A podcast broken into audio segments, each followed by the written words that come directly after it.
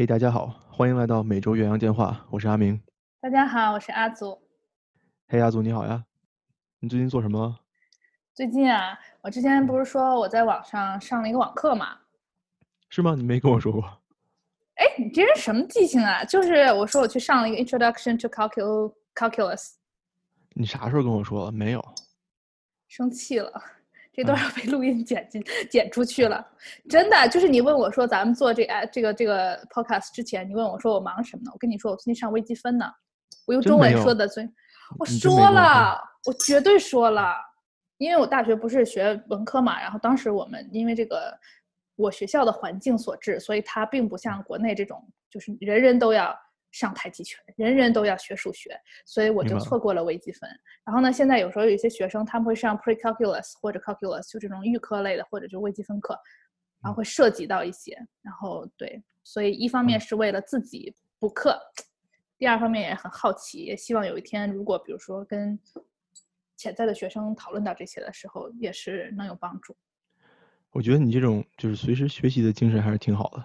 那当然了，活到老学到老嘛。因为我观察到身边有一些人，他在有了稳定的工作以后，他就不太会在意这个个个人的学习嘛，或者叫做什么继续教育吧。对，他对这个就会比较忽视。我觉得，对我还是挺看重这件事。我们今天说说自我充电的事情吧。就像刚才我们说的，我觉得就是说，不管你是学生时期，还是说你进入职场了，这个自我充电都是我认为哈应该持续下去的一件事情。所以今天想先跟大家啊分享一下，现在有什么这种学习资源，不管你是学生、高中生、大学生、研究生、博士生，或者你已经是在工作的人，都可以适用的。首先，咱们先说说，咱们为什么要继续学习或者自我充电呢？你觉得？我个人觉得，如果你不继续充电的话，你会很快被，呃，被比你年轻一点的人，或者比你在在你之后学到一个东西的人超过。对对对，我我特别同意你的观点，就是，就是我之前给你讲件特有意思的事情。我之前啊有同事，那同事已经是四五十岁左右的了，然后呢，他们的那种文凭是。可能是九几年拿的文凭，叫教育科技，就 technology and education。你想一下，就是在九几年有什么科技能用到教学当中？你记得咱们九几年，咱们那会儿上小学吧？哦，啊，咱们幻灯片嘛。哎，幻灯片，而且那幻灯片机器，你懂吗？你就想一下，你九几年学的这种教育科技项目，到如今还适用吗？还有人用那个幻灯片机器吗？或者当时你学 Windows 系统上怎么这个怎么带领大家做数学题，对吧？我觉得在现在就已经非常非常不适用了。嗯，所以这个就是，当然这也是一个比较极端的例子哈。我觉得就是，如果已经是在职场的人，一定要 实时的更新自己的这个业务水平啊。另外，我觉得就是最近因为大家还是属于一种隔离状态嘛，尤其是在美国，其实虽然是慢慢解封了，但其实也是一半一半。大部分人，你看咱们都是还在家工作，所以我觉得就是在家，其实你会发现时间多了起来，也是一种。我觉得如果能自己找到一些学习资源，也是一个在家充实自己啊生活啊锻炼大脑、活跃思维的一种方式。然后之前我不是说我上微积分嘛，其实跟我目前的核心工作看起来没有什么太大关系，对不对？但是我觉得就是我还对其他领域的东西比较好奇，我觉得这也是一种增加自己思维广度的一个方式，而且也许有一天它就会怎么样帮助到你。这个这个当然谁都说不好了。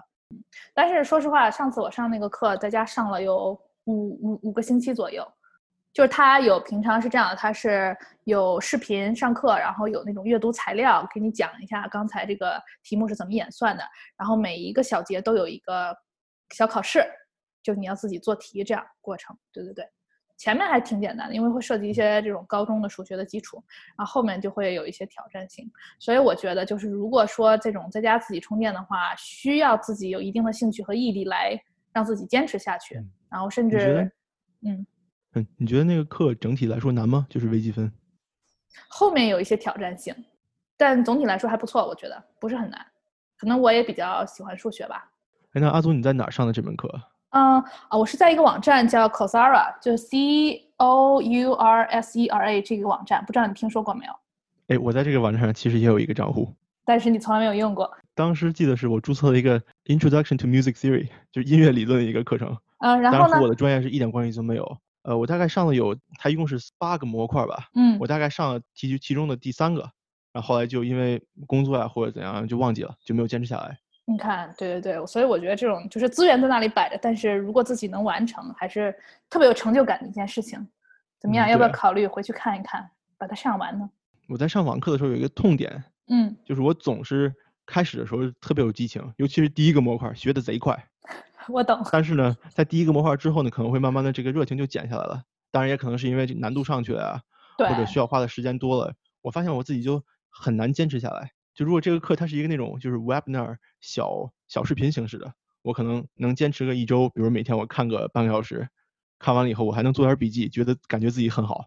但嗯是它只要一超过，比如说呃两个星期啊或者一个月啊，它有时候我就会忘掉，或者有时候我就会失去兴趣。对，我明白。我觉得第一个是看这个课程是怎么样啊，因为当时我上那门课就是每每一个部分都有小视频，都有老嗯师的视频给你讲，所以这样也比较容易坚持。第二，我觉得就是给自己规定一个稍微固定的时间，哎，比如说每天吃晚饭前一个小时，我来就用这一个小时来上课，这样的话你养成一个固定的模式的话，会比较好坚持下去。我觉得你能把微积分这个课程坚持的完成下来，还是挺有意义的。因为我在看那个音乐理论的课程的时候，它什么形式呢？它就会给你放一些不同的，比如说 composer，就不同的作曲家的一些经典的段落呀，然后给你嗯讲这个段落是怎么写出来的呀。然后你有时候你还会听一听历史啊，还会听一听音乐。我上课的时候，我我会对啊，就吃饭的时候嘛，我就一边吃饭一边看，看完了以后还能学到点东西，就也挺好的。但是我觉得像你这种微积分课程，它给你做数学演算，你一边吃饭一边看，是不是娱乐性不是很大？没有娱乐性可言，而且这个微积分我从来不能在吃饭的时候看，就真的我是拿一个本儿，然后在那儿做笔记的那种。而另一方面，我想说，为什么就是另一方面动力来源啊，就是 Coursera 上面有一部分课程它是有证书的，嗯就是你会发现，因为 Coursera 上面课程啊，对，刚才忘跟大家说了，它都是不同的这种全世界的高校提供的课程，然后也是这些高校的教授来讲解的。然后有一部分课程哈，你是可以得到一个证书的。然后对于我们这种就是已经在职场的人，大家都用 LinkedIn 的话，你会发现有一些这些证书你得到以后，你可以加到你的 LinkedIn 页面，所以就是一种哎，你作为自职场人是自我充电的证明，还是挺有意思的。哦，那这个证书具体是什么形式呢？是你上完了以后，他给你寄到家里吗？因为我从来没我上过啊 Coursera 课，但我从来没交过钱。对，它是电子版的，上面会写 Coursera，也会写这个大学的名字，然后也有那个应该是他们教务长的签名。我也没付钱，为什么呢？这就是今天也特别想跟大家分享的一个内容，就是因为最近这个疫情的情况，所以呢，很多这种教育资源向大家免费打开了啊、所以 Coursera 上面会提供一部分免费的课程，然后它可以免费的得到证书，只要你在今年七月三十一号前注册，就是开始就把这个课程买下来就可以了。但是你买说是买啊，但是其实你不要花一分钱的。哎，这个事情这么好呢？我不知道他现在你可以得到免费的证书。当时我上这个网课坚持不下来的，有一部分原因也是因为他上完了就上完了，你不能获得一种就是很有成就感的那种感觉，哎，我得到了证书啊，或者我得了一得了一个成绩单呀，没有这样。对，所以有一种，我觉得如果是那种没有什么证书啊或者成绩单的课程，就完全是靠自我动力。但是这种有免费证书的课程的话，就是好像还有一个这种比较实体性的东西来支撑你。我觉得拿到一个成绩单或者拿到一个证书，对我的这种自信心啊或者虚荣心是一个很大的满足。也你再想想，还能加到你自己的 LinkedIn 页面，是一件多么棒的事情。啊，对，哎，你说的我也想上，你赶紧给我对呀。对，所以呢，我就帮大家看脸啊，就看脸这个单子里面。然后一般我这个人是不管我是用什么网站啊，我特别关注评分儿。我觉得就是群众的眼睛是雪亮的，所以呢，我就挑出了啊、一部分课程。如果大家是在微信上听我们的节目的话，也可以在我们微信的这个啊、页面找到这些链接。嗯，它都是世界不同高校的。首先，我先说，就我上这个课程是悉尼大学的微积分入门，然后它是有证书的。嗯，这个就是五周左右就可以了。然后第二个我推荐的课程是荷兰莱顿大学，它是讲这个最近比较流行的一个概念，你听说过吧？叫 mindfulness。啊，我听说过，是一个精神和心理健康的这么一个一个很好的方法，对不对？对对对，好像中文是叫正念思维。对，这个课稍微是悬一点哈，但我觉得有兴趣的人可以去听一听，也是带证书的。然后下面还有两个课程，都是美国耶鲁大学提供的啊、第一个叫跟现在的这个国际形势比较相关，叫解读全球健康，也是带证书的课程。对，然后这个课程好像比较短，很快就可以上完。然后另外一个是号称是耶鲁大学最流行的课程，它的名字叫 The Science of Well-being。然后呢也带证书，目前是一个这这么一个状况。然后最后一个课程，我推荐的是美国普林斯顿大学的一个课程，这个就比较难了啊。它分两部分，每个周啊是算法课程啊。然后这个计算机算法课程，我看了一眼啊，快的话两个月可以完成，但是我不知道，我感觉会比较难，所以可能大家要做好心理准备，这一个暑假都要花在上面。但是这个我觉得还挺有意思吧。但是但是这个是我今天所有推荐课程里面没有证书的一个。所以就是以上就是我稍微推荐这种高分，然后又免费有证书的课程，我觉得可以，大家可以尝试一下。然后时间都比较短吧，节奏也可以自己把控。你想象一下，我就觉得有一点是特别棒的，就是你想象一下，你要在教室里上课，这个老师他就一直讲，一直讲下去，他不会按照你的节奏，对不对？但是在家呢，你就可以通过摁暂停键去，或者甚至回放一下，看看老师刚才说了什么呀，或者这里哪里有疑问，我觉得真的是挺棒的。其实我上微积分课程时，我是还要开着字幕，因为有些是专业词语，我也想看一看它到底说的是什么。网课的这些呃平台上，他会把那个老师说的这个东西翻译成文字，然后你可以去下载下来，就你可以甚至一呃一边看这个文字的这个 documents，然后一边去听课，可以这样对你的理解也是特别有帮助的。对您提的这点非常好，但我觉得也需要特别特别认真的那种同学，对吧？就特别有心同学，就真的其实资源都在你面前，如果你想用的话，还是非常方便。然后我再快速提到，还有一个呢，啊，资源除了 Coursera 以外，叫可汗学院，叫可汗 Academy，这个是你听说过啊？这个还蛮有名的，它上面就是各种啊，也是免费课程，然后大部分它覆盖年龄层次比较广，一般是从二到十八岁的学生为主，对对对。然后呢，我我也看到它在这个疫情期间，现在给大家提供了一些啊，不管你是学生啊、家长还是老师，都为你整合了一些资源。另外呢，然后微信里面我们也会放一个这个可汗学院它提供的每日计划，就是一个嗯大家可以参考的日程表。比如说你在家的话，一天怎么安排，然后有一些资源它也都给你列出来。这个我就不在我们这个音频里说太多了。好了啊，现在推荐完我们这些网上一些资源，我想说一下，就是呃目前这个高校我们上学的一些情况。我不知道你有没有看新闻，你知不知道下个学年这些？大学啊，甚至中学会是怎么样一个状况？在疫情之下，呃，我不知道有没有跟你提过，我其实是在咱们俩大学的那个叫做 Alumni Interview Program 里面。我知道，就是我是大学校友嘛，然后我会去负责面试这些呃新来的学生，或者面试这些新申请的学生。我前一段时间收到一个邮件，他说的好像是咱们的校长说的是，现在秋季的这个学生要进行这种呃部分入学。昨天刚出来。就是昨天刚出来，你也收到了。是这样的，如果我们要说这个校友面试的计划，就是我也一直在这个 program 里面，但是我一直未能去面试。就是每年那个时候工作都比较忙，有各种各样的情况，所以一直没有面试到。然后我看昨天，这个工作量还是挺大的。我今年面试了大概十二个学生，就花了很长很长时间。太可怕了！我记得我跟我那个委员会就说，我这个今年可能能面试两个学生，最后两个我也没面试上。所以你你挺棒，下次可以节目中跟大家具体，我就可以分享一下，这个还是一个挺有意思的事情。啊，昨天呢正好是我们录音的前一天哈，我看到很多大学刚刚推出了消息，就是说下一年是怎么安排。啊，其实每个学校都不太一样，说实话，但是就跟你刚才说的一样，啊，我觉得大部分我看到的是一种混合模式，就是说啊，有一部分学生会来到学校，他们因为有一部分学生要住住宿舍啊，但是比如宿舍的话呢，他就要求啊。每个人都是住单间儿，然后因为大学的宿舍大部分是卫生间是大家一起共享嘛，然后说共享的人数不能超过六个等等有这样的规定。然后上课的话呢，可能是一部分在网上上，一部分在啊实体上。对，然后我之前还在 US News 上读到一篇关于就是说要不要读在这个疫情期间去读 MBA 课程的这么一个文章，我觉得特别有意思，因为你想一下，其实就是什么人会去读 MBA？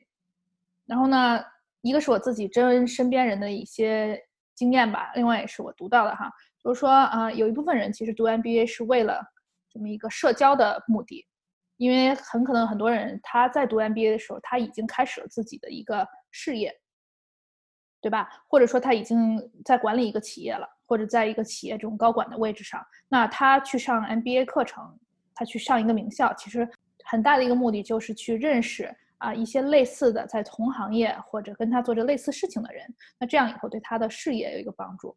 嗯，对，嗯，对吧？那还有一部分人其实是为了升职加薪，这么说吧，就是说可能啊，我还并没有管理到企业，但是我未来也可能有，或者我现在在做一个这种呃商业方面的公司工作，那我想给自己充充电、升个职，对吧？自我嗯升职一下、贴贴金这种。边很多人都是这样的。嗯，对对，就是确实也很实践性很强嘛。所以就这两种来说，其实你觉得哪一种需要更就需要趁这个时间来读 MBA 呢？我觉得第二种情况是不是更需要趁这个时间来读 MBA？对我也是这因为你对么想的。人际之间这种交流和呃人与人关系的建立，并不是重点的呃发展方向。对对对，而且有一种可能哈，就大家很多人都在说，就是说那种竞争性很强的学校或者名字很大的学校，在这个时候嗯。可能更容易地得到去上学的机会。哦，我这个我也我也有听说，我昨嗯。天还是前天还刚刚跟一个我的同事在聊天嘛，嗯，他是个工程师，哦，他就，跟我说说，如果你想申请呃工商管理类型的这种学院的话，那你最近这个时间申请其实是非常好的，因为好听他说的哈，是大家好像对这个申请都比较都比较担担忧吧，就不太知道，就说我申请了以后，我比如说我录取了，那我到底要不要去那个地方？那么你这个申请的人少了以后，嗯，但是你学校录取的人还是还是那个数字嘛，那所以可能你的录取率就会高一点。所以这个还嗯是我觉得看，就是比如 MBA 这种项目就告诉我们，就是还要看你需要什么吧。如果你是嗯需要去增值，给自己增值，那你就是越快越好，赶紧把这个读了。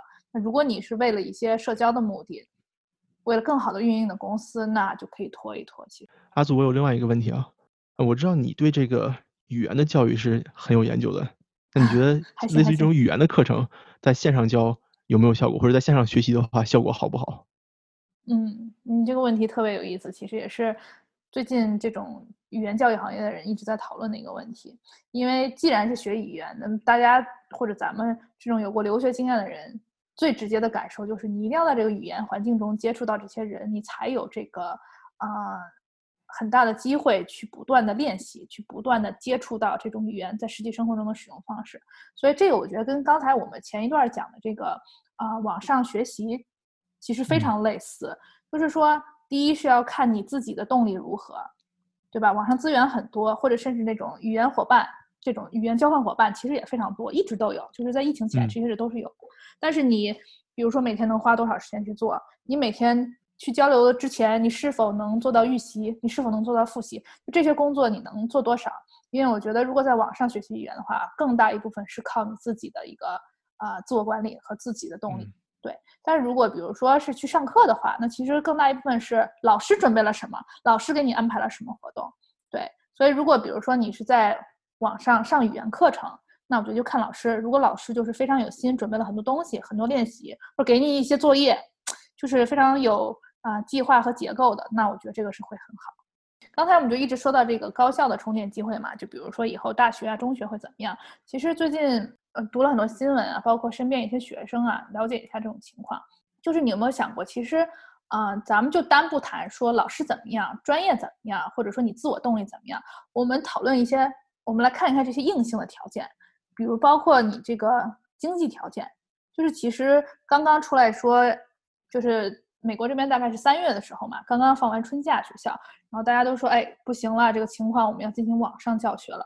然后其实当时有很多新闻啊，不管是大学生还是高中生都有，就是说需要学校派发笔记本电脑，所以这个也是以后就是我们想在这个我们节目里讨论的一个话题啊，就是一个 empathy，就是一个共情的问题。说实话，就是说有的时候你可能对啊、类似于我们这样的人来说，可能至少说我们去上学不用担心说自己有没有一个笔记本电脑这个问题。嗯但其实对于很多人，他可能是来自美国这边特殊有个群体叫 First Generation Students，就是说他们是家里第一代啊、上大学的人。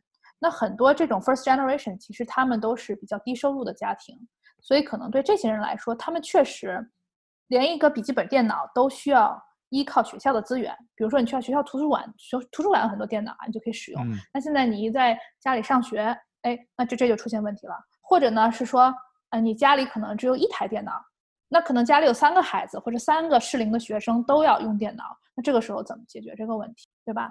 然后第二呢，就是最近新闻炒得也很热，我觉得大家可能会在各种地方看到，就是政策情况，尤其是国际生，我也看到了。对吧呃？就比如嗯说，现在川普他就把这个都禁止了，也就是说，现在很多已经回到自己国家的国际生，我好像是我看新闻，他是禁止到这个年二零二零年年底，所以他们就算学校说开放了，可以面对面授课了，他们甚至都不能入境。这真的是对于国际学生来说一个非常大的难点，因为有一些人是可能是因为这个中断了自己的学业，还有一些人是无法开始下一段学业。对，就很多人会质疑这个问题嘛，甚至说之前有讨论，就说这些大学是否应该降低学费等等这种问题。那其实对于另外一个角度啊，就是对于美国的这个教育行业的这个经济情况打击也非常大，因为现在其实很多学校啊、高校啊，甚至中学，它无法确定下一年的入学人数。也就是说，他这个财务状况下一年是一个巨大的未知数啊。那咱们接着说哈，就是除了经济情况、家庭情况、政策条件，还有甚至是家庭这个居住状况。就是以我了解的哈，有一些刚才我们说，就是家庭人数非常多啊，相对空间又小。那你想想，你上课的时候，比如说这如果这个家里的几个孩子他是不同年级。甚至一个是高中，一个是大学，一个是小学，这样，那大家同时可能需要上课，同时需要电脑，同时需要空间，甚至有时候你要参与嘛，你要你要去说话，有可能会让人比较难以专注，有效的上课。嗯，对，这个是一个问题。你还记不记得当时在二零零三年那个非典疫情的时候？咱们也都回家上课了吗？对，啊，那时候我我的印象，对我的印象是看电视嘛，空中课堂。当时没觉得是我学习的很大障碍，因为我们家就我一个孩子嘛。然后所有的家长可能都是为了你这个学习，他们就是吧，不说话呀，不看其他电视啊，都出去啊。但是如果比如说我家就一台电视，然后家里有两个孩子，那可能就会打起架来，对吧？对呀，甚至你再想一想，现在这个一切都要靠网络，对吧？那我也不知道，以专业角度来讲，那家里同时有五台电脑，那现在状况是爸妈也要在家工作，小孩也要在家上学，那家里同时有好几台电脑，要通过网络，而且是要看视频，我觉得这个网络的承受量也会稍微紧张了起来吧。我记得我从在家工作以后，明显我觉得我家网速就慢了，因为大家因为其他人都在家工作嘛。对对对，真那真是。不，你家不就俩人吗？我说的是我们小区很多人也在家工作。哦，对对对，这有关系。回头把这一段剪掉。阿祖，其实我还想到一件事情，我是前面听说的哈。嗯。家庭比较贫困的孩子，他们呃家长送孩子去学校，其实是因为学校也给孩子提供免费的午餐。对对，之前我我也是特别好奇，就是为什么啊？当时因为我是在纽约州嘛，当时我就特别好奇，说为什么纽约州的公立学校在所有人疫情在家工作期间，他们反而要坚持开放？其实很很大一部分代表是一个资源，就是午餐是一部分，比如说。啊，家长送小孩去学校有免费的午餐，甚至说家长需要工作，那相当于白天有人给他看小孩儿，对吧？这都是一些时间成本。那刚才我们说一下，就是我们从不同专业的角度以及各种这种家庭条件啊、经济条件、政策方面给大家解读了一下，比如说这个高等啊这种教育现在的目前的状况是怎么样的。我正好最近看到一个文科的一个理科的这种高校的项目。开放，第一个呢是哈佛大学教育学院，它是他说开放了一个 one time only online masters in education，或者就是一种限时限量的这种研究生学位。嗯，它只要你在七月十三号前完成申请，然后这个项目就是一年。对，所以就无论你在世界的哪里，其实你都可以上这个课程。这个具体我就不跟大家细讲了，然后我们会放在我们的微信这个文字里面，大家可以看一下。但是说实话，其实。就是学费也挺贵的，要五万多美金一年。一年吗？对对对，和你在真正去学校现场教学的价格其实差不多。对对对，所以我就有一点，我我比较嗯，如果是我的话，我会比较考虑去考，特别去考量或者担心的就是说，啊，一般有一些这种，不管你是在美国上学期间，还是说比如说做这种教育类的。啊，研究生项目它都会有一些实习或者实践的机会，有一些是你项目安排的，有一些是你自己可以利用暑假或者寒假一些假期时间，你去或者就在附近去自己找到的一些项目，对吧？我觉得如果是在网上做的话，可能这个就比较难达到。然后另外呢，是我觉得，嗯，一般留学嘛，我觉得很重要一点就是你要想去感受。切身实力的去感受和融入当地的文化和生活。那么，这个如果是网上的话，比如说你在国内啊上哈佛大学这样一个课程的话，可能会缺乏了这一部分。但是同时呢，相对于是省了一部分衣食住行的钱。因为咱们也知道，就美国租房啊，比如在大城市，尤其这种哈佛这种波士顿这种城市，你嗯。平时交通上学要交通，对不对？你可能坐地铁或者坐什么，然后或者你租公寓啊、租房子啊，都都这这部分钱其实是可以省很多，所以是一个叫什么？咱们说双刃剑吧，就是有好处，也有这些一些可能无法接触到的东西。但是我觉得这还是跟刚才我们说的 MBA 那部分特别像，就如果你特别想给自己的学历和自己的这个简历升级的话，我觉得这是一个特别好的选择。你速战速决，一年就可以完成，对吧？当然了，同时我觉得这个这也是一个全职的研究生，所以我估计课业量也是非常有保证的。然后第二个我看到的呢是，正好是昨天刚刚出来的一个，这是哥大，它有一个这么一个集训营的项目，就相当于它并不是一个学历哈，它就是讲这个，就是其实就是你做的工作叫数据分析。嗯，它是从今年八月三号一直上到明年的二月一号，大概上半年这么一个项目。嗯，他的学费大概是这半年是一万二左右。嗯，但是你懂你懂的，我也是特别好奇，所以我去看了一眼哈，我就想想，比如说我这样非这个行业的这类人是否可以去上呢？那我看了一下具体要求啊，它大概是每周上三次课，对，有一些是工作日的晚上，有一些是。呃，周六的早上，但是比较适合在美国，可能在中国的话会有时差。然后我感觉他这个规章制度写下来是比较适合已经在金融行业啊、数据分析啊或管理这个行业的人。然后你有一定基础，然后想增加技能或者说在更新技能的人吧。然后具体的我们也是放到文案里面给大家看一看。那阿祖，你说了这么多，我有一个问题想问你啊，能不能给我一些建议？比如说我是一个在中国现在的高中生。那么可能学校呃不上学了，我有一些业余时间，那我可能去想扩充一下自己的这种知识储备。那么我怎么能用这些网上的资源来为我的未来打下这种更好的基础？比如说我上的这个课，我能不能把它放在我的简历上？那我以后申请大学的时候，或者申请研究生的时候，或者申请一些实习啊工作的，会不会对我有利呢？那我怎么能更好的去利用这个事情？对，我觉得你想这个这个角度非常好，其实就是。最开始我们说的 Coursera 这个网站，我觉得是一个，就如果你是高中生或者大学生，是一个特别好的资源。因为呢，比如说你在高中阶段，很可能你还不知道未来自己想做什么，所以首先你可以先上一上课，你尝试一下，看看这个，或者从锻炼英语的角度出发也可以，你可以看一看自己喜欢什么，自己能否适应这种英语教育，对吧？都可以尝试一下。然后，比如说，如果不管你以后是想去美国上大学，还是准备留在国内上大学，都是很有帮助的。然后，如果你还能正好你喜欢的课程也是这些有证书的课程，我觉得大学申请里也都是可以把这个证书，因为它电子嘛，你可以打下来加进去。我觉得也就是因为这是一个特殊时期嘛，我觉得以后啊，我个人想哈，我觉得不管是什么样的面试机会，甚至对于职场人士来说。啊，你的雇主或者你的这个学校都会非常好奇。那么疫情期间你在家你还做了一些什么？或者说你的学校是怎么上学的？所以我觉得是，嗯，第一个是为自己做一些准备，了解一下不同行业的事情啊，或者练习一下英语。第二呢，就是以后不管你是说面对学校校方还是职场雇主的面试，嗯，他们都给他们展现出一种就是你。很愿意自我发展、自我学习，我觉得这是一个呃很多学校以及公司非常看重的一点。那你要不要把那个资源也给我发一下？谢谢。没问题，没问题，一定发给你，咱们大家一起共同进步。好了，今天我先说这么多，我觉得主要是想跟大家分享一下啊最近关于教育方面的一些资讯，然后也和大家解读和讨论一下不同观点对现在网上教学的看法吧。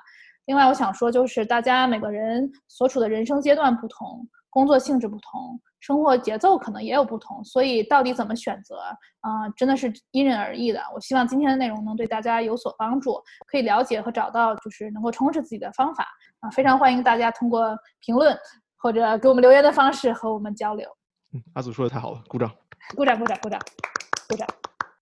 好了，我说了这么多，让我休息一下，喝口水。行，那阿祖你休息一下，喝口水。我给你讲一个我最近看到的故事。那这个故事的标题哈叫做“塔斯奇基梅毒实验”。梅毒实验，今天这么重口味，听起来是不是很可怕？我有点害怕。那我具体给你讲讲是怎么回事哈。我还真没听说过呢。咱们先先说一下引用吧。呃，我的这些资料呢来自于以下这三处。第一呢是美国疾病控制中心 CDC 的官方的一篇文章，讲的就是这个塔斯奇基梅毒实验。第二个呢是塔斯奇基这个城市当地的新闻媒体叫做 Tuskegee News，这个 news 里面呢引用了奥本大学 Judy Shepard 教授和一些他的学生写的文章。嗯。第三个引用呢是美国时代杂志的一篇关于塔斯奇基实验的文章。嗯。那咱们先说一下这个时代背景哈。嗯，首先这件事情发生是发生在美国南方的阿拉巴马州。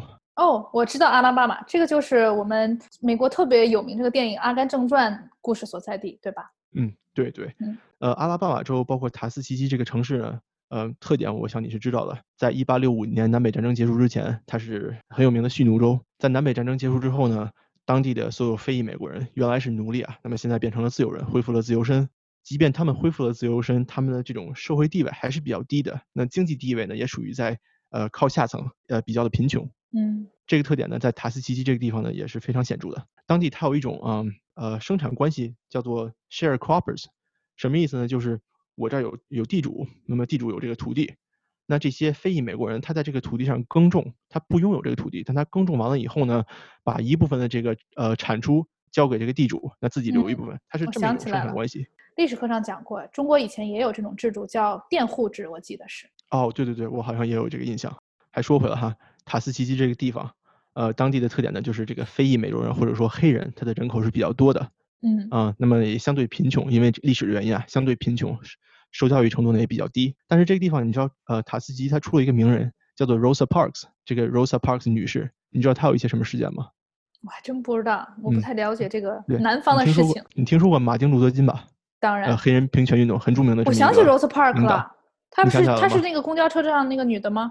对对对，前一阵读书还读到。没错，Rosa Parks 女士当时她是黑人，他就坐在了白人的位置上，那被要求让座，他呢就拒绝把这个位子让给白人，因为这件事情呢，他就被抓到了警局。这个是在南方马丁路德金领导的黑人平权运动的这个呃这一系列事件的导火索。Rose Parks 这位女士，她其实就是塔斯基的当地人，她应该算是这个地区出来的最有名的一个人物了。哦，学习到了。那么再再说回来哈，那塔斯基基呢，除了这些名人以外呢，大部分的人群还是像刚才说的，呃，贫穷，教育程度低。所以在当时呢，这个南方有一些精英阶层的黑人吧，就是受过比较好的教育的，那这些算是有识之士吧，他们就立志于改变当地的民众的这种现状。其中有一个比较著名的人物叫做 Booker T. Washington，这个人是那个时期的美国南部的著名的教育家和作家。他呢就去美美国的北方找了一些在北方的这种财团啊或者比较有钱的人。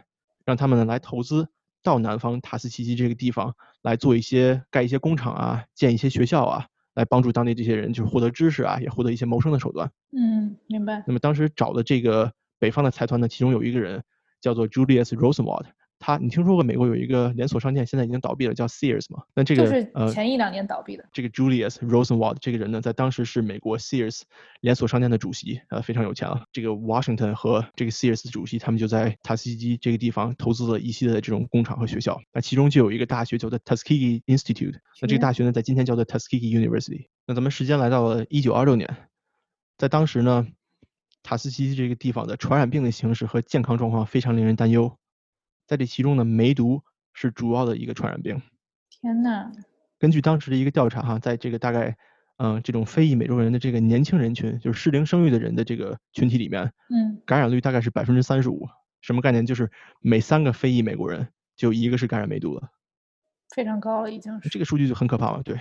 那阿明，你能不能先等一下？你能不能先跟大家说一下，就是这个？大家都听说过梅毒，但梅毒到底是怎么回事，或者说它呃致死率到底是怎么样的？你能不能给我们稍微稍微说一下？好，那我就给你简单的讲一下吧。那么这段可能会有一些比较恶心的地方，因为要讲到这个这个病嘛和这个病理。那么不想听的听众呢，可以快进大概五分钟左右。那我把这段说过去了以后，会继续说故事。那么现在咱们说咱们说梅毒啊，梅毒的英文呢叫 syphilis，是一种呃由细菌传播的疾病，它的主要传播途径呢是啊。性传播还有母婴传播，这个梅毒分为四个阶段，就一期、二期、潜伏期和三期。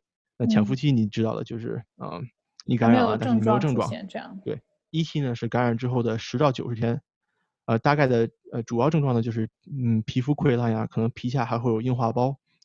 二期是感染之后的四周到十周，主要表现呢是大面积的皮疹和红斑。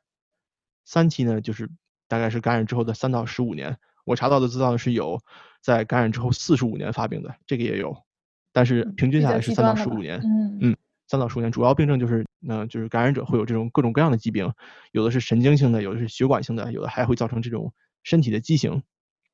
所以总的来说呢，这个梅毒是一个呃对人体破坏很大的这个疾病，而且传染性还是比较强的。嗯。那么梅毒在和人类的历史上也有这种很漫长的历史关系。那我查到的最早的这个梅毒爆发的记载可以追溯到十五世纪的欧洲。那么咱们再说说这个梅毒到底都是有谁得过哈？名人里面有谁呢？有谁得过？对，音乐圈，嗯，舒伯特、舒曼和莫扎特，呃，这三个人呢都是嗯被怀疑是得过梅毒或者是因为因为梅毒而死的。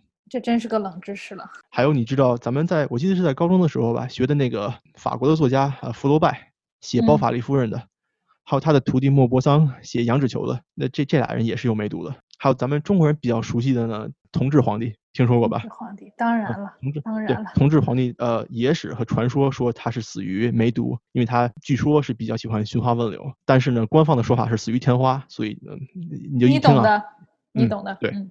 那么梅毒如何预防呢？那首先就是要注意保护自己啊，尽量不要去做这种高危的行为，对吧？尽量不要让自己处在这种危险之中。那么如果你觉得自己有过高危行为，你就要去定期检查或者积极配合治疗，因为当代医学对梅毒是可以完全治愈的。那么咱们就说说治疗吧。嗯，在二十世纪之前呢，这个梅毒它是没有什么很好的治疗方法，但是进入二十世纪之后啊，这个医学发展啊，我们发现了抗生素。那么在一九二八年的时候呢，这个抗生素盘尼西林首先被发现。在一九四三年的时候，盘尼西林被实验证实，嗯，可以有效治疗梅毒。嗯，当然现在可能这个治疗方法又先进了，那我咱们就不说了。也一九二九年的时候，咱们刚才说了哈，当地这个梅毒感染率呢是非常高的，呃，大概是有百分之三十五这样的，在这个贫穷的非裔美国人口这里。那么咱们说到一九三二年，在这年的时候，这个实验项目呢是正式开始。那这个实验项目具体是什么呢？美国的。Public Health Services，这是一个政府机关啊，就是美国公共卫生服务。这个政府机关呢和塔斯奇基大学合作设计了这个实验项目，在当地呢招募了三百九十九个梅毒感染的黑人男性和二百零一个健康的黑人男性。这个实验呢声称是提供给这些人免费的定期的健康检查，嗯哼，但同时呢也跟这些人说，我给你们提供治疗。那么治疗的是什么呢？那么这些人他本身有病嘛，就是些有梅毒感染的人，他是有病的，身体可能会有一些不适。这些实验者呢，没有跟他们说说你得的就是梅毒，他跟他们说的是，呃，你得的是啊坏血病，坏血病不是咱们说的那个败血症啊，它在英文里面就是 bad blood，就是你有你的血是不健康的，那我就给你治疗。这个怎么理解呢？就好像相当于，呃，阿祖你跟我说说我维生素缺乏，那我多吃点维生素，在当地对，就是不是一个大事儿，对，但是这么一个概念。为什么这些实验者要骗这些被实验的人，不告诉他们他们得了梅毒，也不给他们治疗呢？是因为哈，在当时做这个实验的时候呢，在前期其实，嗯，这个实验的金主就是那个那个 Sears 那个北方的大老板，他其实把这个实验已经撤资了，就这些实验者没有足够的钱来同时观察这个梅毒患者，并且给他们提供治疗的。嗯，而且在一九二九年那个时候，或者一九三二年那个时候，他是没有很好的梅毒治疗方法的。咱们说了嘛，一九四三年的时候，盘尼西林首次被证实可以有效的治疗梅毒，所以他就是把这些人叫来，然后做一个实验，然后告诉他们我们会把你治好的，相当于是这样。嗯，对，但实际上呢，既没有真正告诉他们他们得了什么病，也没有给他们针对性的治疗。明白。那这个实验到底有什么目的呢？这些实验者他们是想观察这个梅毒如果不治疗，在这个人体上会产生什么样的效果，短期和长期的。那么有一部分原因是他们想有了这个实验结果以后，嗯。我告诉你，这个梅毒会带来什么损害，他们才能用这个结果去申请像这种经济上的支持。嗯，资金实验资金。对，因为之前说的这个资金被撤了嘛。对，所以他就是叫这些人定期来，然后他们做一些数据统计和观察，其实就是他们以观察为主或者记录这些数据为主。但是这个地方它不道德的点在哪儿呢？这些人是被骗的，他们认为自己在接受治疗，但实际上没有。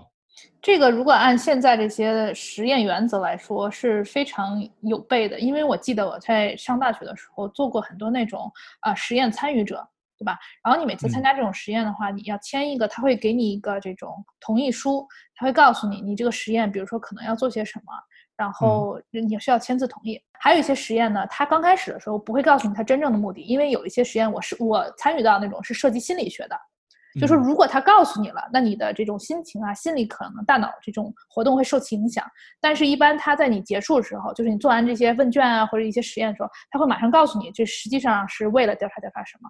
所以，我觉得就是按现在的这种道理来讲的话，一个合理的实验，你是需要让你的实验参与者啊有这种透明的透明度，让他们了解。他们参与到什么样一个项目当中？对，尤其是在这个实验还会给这些被实验者产生这种直接的，嗯，健康上的损害，那你一定是要告诉他们的。是啊，嗯嗯。一九三二年的时候，这个实验正式开始了。后来呢，三四年、三六年，陆续就会有一些，呃，对梅毒对人体的损害的观察这种文章发表。嗯哼。那么咱说到一九四三年的时候，嗯，潘尼西林之前说的，首先被发现可以有效治疗梅毒了。按理说，那你发现了这个病的治疗方法，你是不是就可以停止观察这个病对人体的损害了？你就治呗，对吧？或者说开始用药，对吧？至少对，没错，没错。但是呢，这些研究者没有采取用盘尼西林治疗这些人，还是把他们蒙在鼓里。之后呢，还提供一些假的这种治疗手段。假的治疗手段？什么叫假的治疗手段呢？就是我可能会给你一些维生素的药啊，告诉你，哎，这个是呃治疗你这个病的药片儿。但你吃了以后，其实对你的这个人身体是没有什么作用的。但是不管是哪种情况，呃，梅毒对你的呃人体的这种生命是有损害的。那你作为这个医疗者，你观察到了，你不去给他们治，而且并不告诉他们他们有梅毒，这个是很不人道的。不告诉他们，实在是。一九四三年的时候，盘尼西林被发现可以治疗梅毒。一九四七年的时候呢，美国这个公共卫生的这些服务机构已经在广泛的在全国开展对梅毒的治疗了，就是利用盘尼西林。但是在塔斯奇基参与研究的这些梅毒的感染者呢，并没有受到这个治疗，也没有被告知他们到底得的什么病。对，甚至在那个年代哈，就不管是嗯中外，都有一些，还有一些人，因为他教育程度有限，他们甚至可能不识字。所以我就在想，如果比如说当时有报纸，他看到报纸了，他可能也并不能读懂到底是怎么回事。那这个实验是一九三二年开始的，到了一九六八年的时候，我们刚才说的这个美国政府机构，就是美国公共卫生服务，这个实验不是他牵头来搞的吗？他们这个服务机构里面有一个雇员叫做 Peter Buxton，这个人是一个嗯。犹太裔的移民，他首先对这个实验的反人类的这个性质提出了质疑。那么这个 Peter Buxton 就成为了整个这个罪恶实验的吹哨人。吹哨人这个概念咱们也是很熟悉的，对不对？最近经常被提到。对的，对的。那所以在一九六八年的时候呢，呃，这件事情首先被爆出来。一九七二年的时候呢，实验正式停止。嗯。但是在实验停止的这个时间是在一九七二年。那这个实验是什么时候开始的？是一九三二年。四十年啊。对整个这个邪恶的实验横跨了四十年，非常可怕的。咱们再说一下后续哈，到了一九七三年的时候呢，美国的国会首次对这件事情进行听证，幸存的这些实验对象呢，又找来了律师，代表他们对国家或者对这个政府部门正式提起诉讼。一九七四年的时候，这个事件达成了庭外和解，美国政府赔偿所有的这些被实验人，呃，大约是总数有一千万美元这样。哇！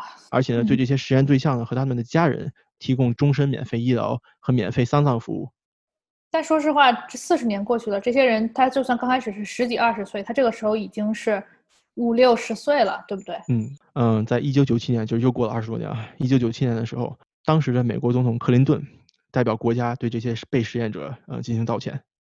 到了二零零四年的时候，最后一名参与实验的实验对象去世。整个这件事情造成了什么结果呢？截止到一九七二年实验正式结束的时候。在原来这个感染梅毒的三百九十九个人之中，有二十八个人是死于梅毒的，有一百个人死于梅毒的相关的并发症，还有四十个人的妻子被感染梅毒，还有十九个新生儿出生的时候因为母婴传播就患有梅毒，天呐，是造成了这么一个恶劣的后果的。你看啊，其实他这个四十个被感染的妻子和十九个新生儿是完全可以避免嗯被感染梅毒的，如果这些实验者一开始就对这些人进行治疗的话。对，或者如果他们知道。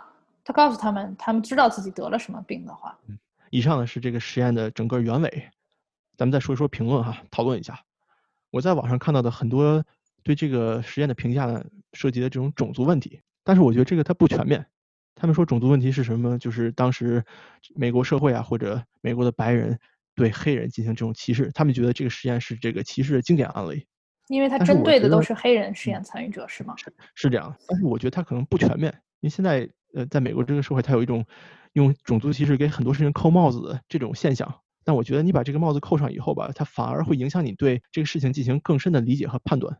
那我跟你说一个我觉得是比较准确也比较新颖的观点，我在网上看到的。在整个这个实验过程中，其实是有很多的这个黑人研究者和医护人员也参与到这个项目里面的。咱们之前说到的这个塔斯奇基的这个学校。他当时的校长叫 Robert Martin，对吧？嗯哼。他当时属于在南方是一个有识之士哈，受过高等教育的这种精英阶层的黑人。他当时对这个实验是完全了解的，并且他跟这个合作方就是美国公共呃健康服务说，我们可以帮助你就是参与这个项目，也许会帮助你做这个事情，只要是你发表的这些研究文章有我们这个塔斯奇基实验室的名字在上面就可以了，对吧？嗯。这个就是一个非常恶心下流的行为，我我认为啊，非常恶心下流。也就是说，他在其中有得到对于自己利好的这部分利益。还有一个在这个实验中的重要人物叫什么呢？叫做 Eunice Rivers。嗯，这个里弗斯，他是一个护士，也是一名黑人。嗯哼。那么这个护士呢，在这个整个实验过程中，他是作为一个协调员的这么一个身份，嗯，来工作的。协协调员干的是什么？就是他会去作为这些嗯被实验者的这个联系人，比如说要检查身体了，他会去联系这些被实验者，哎，你们来到这儿检查身体，该发药了，那我给你们去发药。实验报告出来了，或者你这个体检结果出来了，这个护士呢作为官方的解释人，给你解释一下这个实验报告或者你这个体检的结果是什么。就相当于他是一个实验室和这些实验参与者的中间人这样一个角色。那这个护士呢，也是唯一一个，嗯，整个这四十年的实验期间都在呃这个实验室参与工作的这么一个人。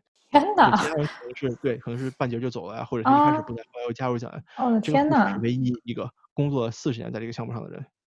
那么他。作为一个在那个时代哈，作为一个黑人护士，其实已经算是有识之士了，已经算是黑人里面的精英阶层了。因为那个时代这个奴隶制刚被废除，实际上在黑人的这种在社会上这种工作的机会它并不多。而你作为一个黑人女性，还能受到这种医学院的教育，还能在这样一个这种大学机构、高等教育的机构的实验室工作，确实是算是比较精英类的了吧？对，那这个护士因为某种原因选择在这个地方工作了四十年。来搞这个实验，那么他也没有去为这些歧视对待的这些黑人争取自己的权利嘛，对吧？也没有告知他们真相。但我在想，也有可能他有一些就是他无能为力的地方，也会有的，对不对？如果我们假设一下，说他当时为了选择啊帮助这些黑人，他告诉他们了，嗯，那有可能他立马就被炒邮局了，然后这实验室会告诉这些黑人说，这个刚才那个护士就是瞎说的，对不对？嗯，那作为一个机构来说，他永远可以找到下一个人来接替这份工作。